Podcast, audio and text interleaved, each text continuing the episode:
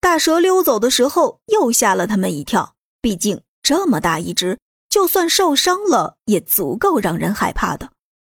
好家伙，跟我玩装死啊！早知道就多扎几下了。在拔木棍的时候，萧然惊讶的发现，整个大蛇的嘴里几乎充满了苹果。这些人是朝里面砸了多少啊？再一看苹果树，除了够不到的地方，基本上没剩下几个苹果了。确认眼镜蛇跑远后，萧然才把他们从树上接下来。啊，这次得亏有了你，不然我们全部得被这大蛇给吞了。宋菲尔下来之后，第一个开始感谢。是啊，没想到萧然能把这么大的一只蛇给打败，太有安全感了。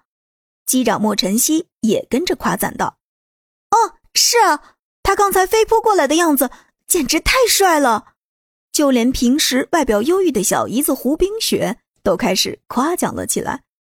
几个人接连一阵的夸奖，弄得萧然有些不好意思了。他挠了挠头道。哎，要是把那大蛇弄死就好了。萧然，以后你一定要好好保护我啊！我就一直在你身边不走了。这时候，空姐何媛突然来了一句，这一句话说的轻松，直接点燃了身边这几个女生的怒火。现在他们几个人当中就只有这么一个男人，怎么可能轻易将他拱手相让呢？哼，这你就有点不厚道了吧？好歹我是萧然的小姨子，按理说应该保护我们才对。”苏颜没好气的说道。“哼，凭什么这么说呀？小姨子有什么了不起的？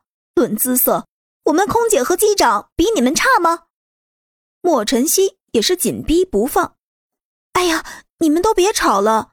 今天早上萧然已经答应我了，好好保护我。”宋菲尔说完，立马意识到了自己说错了话。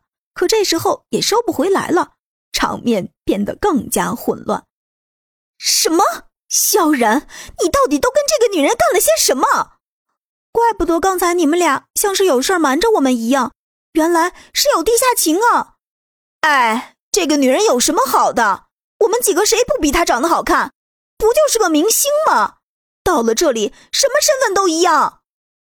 三番五次的争吵，闹得萧然很是为难。一个男人在六个如花似玉的女人之间，当然很难做出选择。他这时候是多想说“我全都要啊”，